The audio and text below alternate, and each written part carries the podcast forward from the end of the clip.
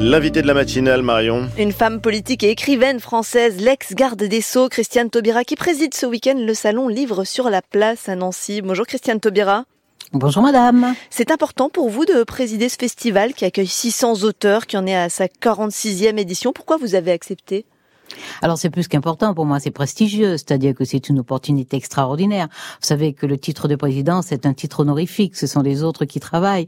Et donc je salue ce travail euh, et je profite parce que c'est un événement absolument éblouissant, étourdissant même, tellement il est profus, prolixe, euh, et, et, il y en a vraiment pour tous les goûts. Et je retrouve, euh, je retrouve de belles maisons, des autrices, des auteurs, et puis de belles circonstances, et un public très très gourmand, vraiment euh, très à la fois très présent, très très à l'affût euh, et, et, très très détendu, très disponible.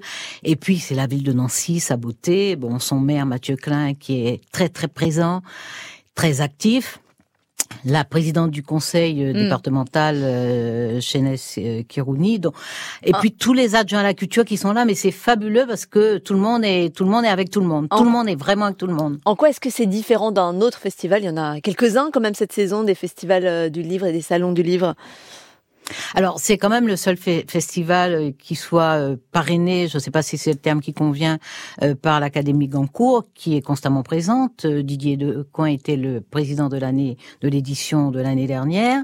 C'est le festival qui, qui, lance quand même la rentrée littéraire. Après, nous allons avoir un enchaînement continu et galopant des hmm. attributions de prix littéraires.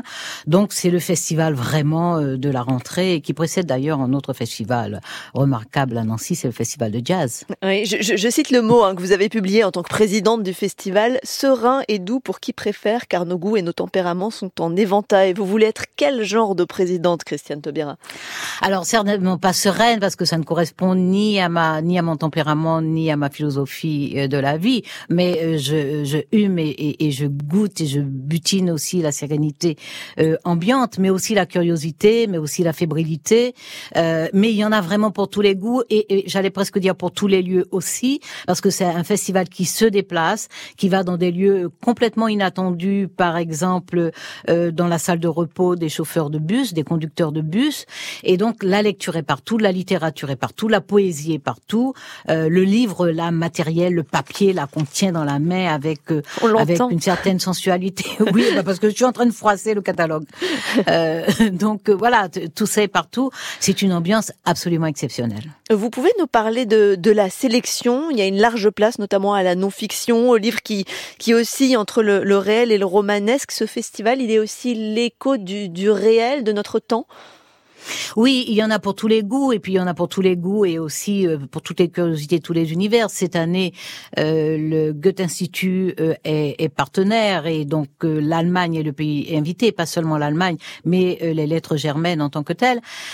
mais voilà, il y, en a vraiment absolument pour tous les goûts. Alors moi, je, la rentrée littéraire, je la connais mieux grâce à mon éditeur, ma maison d'édition Robert Laffont, qui m'a envoyé comme tous les ans au mois d'août les quelques livres, une sélection. Donc euh, j'ai beaucoup aimé euh, ce que j'ai eu l'occasion de lire, le temps de lire, mais j'en découvrir d'autres. Hein. Alors évidemment, euh, La Rochefoucauld qui est sortie cette année, Laure Murat évidemment, Wilfried Nsondé, mais d'une autre maison d'édition, j'ai lu et beaucoup aimé aussi le Mathieu Bellesi, qui, mais c'est même pas, c'est la rentrée littéraire de l'année dernière.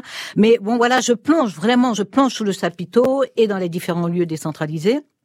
Et je vais, euh, moi, vous savez que notre euh, rentrée littéraire est toujours extrêmement abondante, hein, même lorsque elle est, elle est, elle est un peu réduite cette année, mais on est quand même à plusieurs centaines de livres. Voilà, même dans ces cas-là. Donc nous avons, et puis il y a les livres de l'année dernière qu'on n'a pas encore lus et qui sont de très grande qualité. Donc on a constamment du choix pour euh, pour naviguer, pour entrer, pour lire, pour relire. Et, et voilà, donc j'ai circulé sous le chapiteau. Je vais circuler pendant trois jours. Je vais assister moi-même à des débats il y a des rencontres, il y en a vraiment pour tous les goûts. J'espère entendre quelques disputes parce qu'il faut du tempérament, il faut de l'énergie, il faut des nerfs, il faut, il faut du goût, il faut être très très attaché à des choses. La littérature nous parle de tout, d'absolument tout. Elle est capable de, de, tout dire, de tout expliquer, de tout magnifier, euh, de tout symboliser aussi. Donc voilà, les promenades, le chahut, euh, euh, la sérénité aussi évidemment.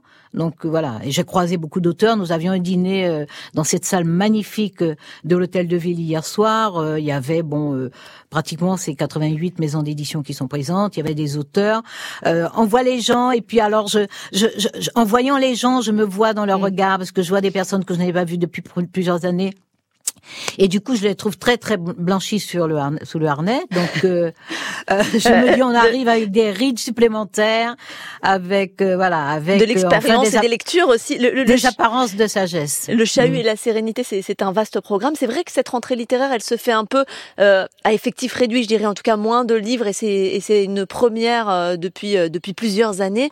vous voyez ça comment? On, on sélectionne mieux ou, ou ça s'appauvrit tout simplement? Euh, je ne crois pas. Je, pense simplement que, euh, alors évidemment, la France a, a, cette place euh, dans l'univers international exceptionnelle avec ces, ces, rentrées littéraires qui sont toujours extrêmement abondantes.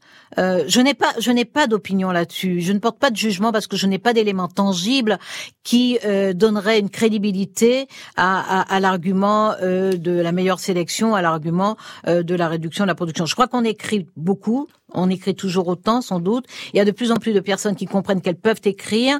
Euh, il y a des livres qui accèdent moins parce que les éditeurs sélectionnent plus, euh, sans doute. Mm. Euh, mais mais faut pas oublier l'effet cumulatif, c'est-à-dire que non seulement on a des, des même même si on avait une rentrée littéraire avec dix livres, avec dix nouveaux titres on a à notre disposition tellement de titres, tellement de livres qu'on n'a pas encore eu le temps de lire, ou qu'on n'a pas encore repéré, ou que personne ne nous a suggéré, que euh, on pourrait presque faire une grève pendant trois ans euh, de rentrée, littéraire. Nous aurions en abondance encore de quoi lire. Hum, le secteur de l'édition, il est, il est en pleine concentration. Christiane Taubira, le groupe euh, Vivendi de, Vincent Bolloré s'apprête à céder sa filiale Editis, dont fait partie d'ailleurs votre éditeur Robert mhm. Laffont, au milliardaire Daniel Kretinsky. Est-ce que vous pensez, comme par exemple la patronne de l'éditeur Actes Sud, que l'État devrait réguler tout ça pour limiter la concentration d'une façon générale, l'État doit réguler, c'est-à-dire la concentration, les situations de monopole, de trust, etc. Depuis qu'on s'est installé dans une espèce de capitalisme international, marchand, etc., on sait bien qu'il faut que la puissance publique intervienne de temps en temps pour éviter des positions dominantes, des situations euh, de trust, etc.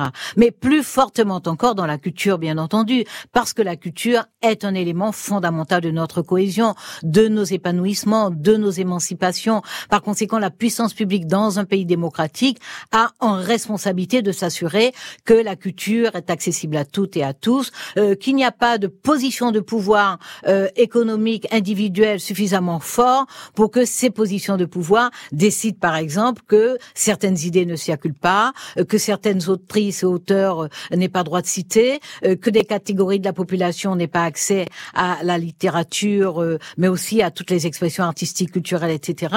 Donc il y a effectivement effectivement une responsabilité, et c'est à dessein que je ne dis pas une responsabilité d'État, mais une responsabilité de puissance publique, c'est-à-dire de mobilisation de l'appareil d'État, de façon à ce que on s'assure que la culture, les cultures, les expressions culturelles et artistiques soient à la portée de toutes et de tous. Donc c'est toujours inquiétant lorsqu'il y a une concentration en général et en particulier euh, dans le domaine culturel. Mmh. Et puis lorsque ces concentrations en plus euh, euh, révèlent des positionnements politiques, en tout cas expriment des positionnements euh, politiques qui ne sont pas euh, des, des, positionnements de progrès, des positionnements égalitaristes, des, des, des positionnements d'émancipation, je pense que ça augmente et, et, ça augmente la pression aussi sur la puissance d'État et sur la puissance publique et sur ses responsabilités. Christiane Taubira, des écrivains intellectuels artistes ont interpellé le ministre euh, de l'Éducation dans une tribune au Monde. Cette semaine, il demande une refondation de l'école.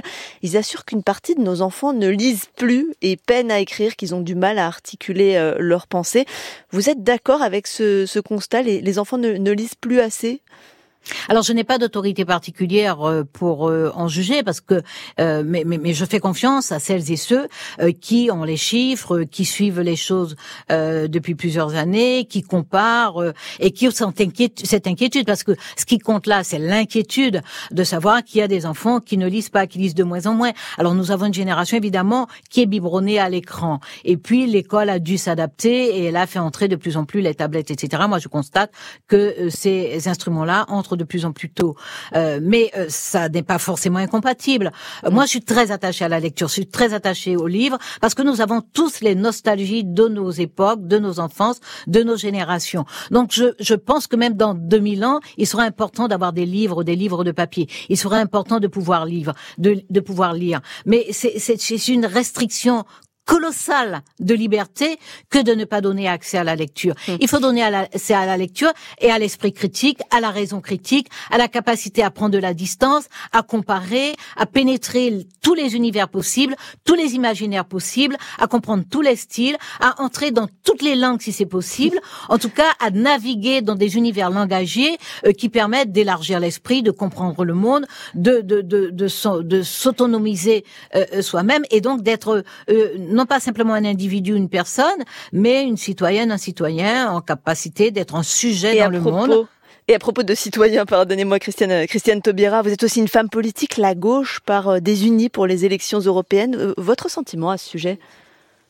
Ben, euh, moi, mon inquiétude, c'est surtout le, le, le, recul, le reflux qui dure euh, des idéaux de gauche, c'est-à-dire des idéaux euh, euh d'émancipation individuelle, de progrès, de solidarité, euh, de, de voilà, d'internationalisme aussi, parce qu'on connaît de plus en plus l'étendue et la complexité du monde. Donc, mon inquiétude, c'est que la gauche française elle-même ne semble pas trouver le moyen, le chemin pour se ressaisir de ces idéaux-là, de les faire revivre euh, de, de, de, de, les, de les faire entrer dans, dans les problématiques et les défis actuels et contemporains. Mais il devrait y avoir une candidature, une candidature unique? Elle serait plus forte euh, à gauche? Elle le serait sans doute, mais ça n'est pas magique, ça n'est pas automatique, ça n'est pas mécanique. Et pardon, mais c'est c'est pas ma préoccupation. Ma préoccupation, c'est quel peut être le rôle et le poids à la fois géopolitique, géoculturel euh, de de l'Europe, mais de l'Europe pas seulement pour l'Europe, de l'Europe dans l'état actuel du monde, dans les, les, mm. les, faiblesses de la gouvernance mondiale, dans les grands conflits qui sont euh, face à nous, dans euh, le désarroi euh, qui saisit les peuples européens, dans les inquiétudes mm. qui montent. La gauche a des réponses à réactiver et à construire. Merci Christiane Taubira, écrivaine et ex-ministre de la Justice. Merci de nous avoir répondu sur France Inter. Merci à nos amis de France Bleu pour la liaison technique.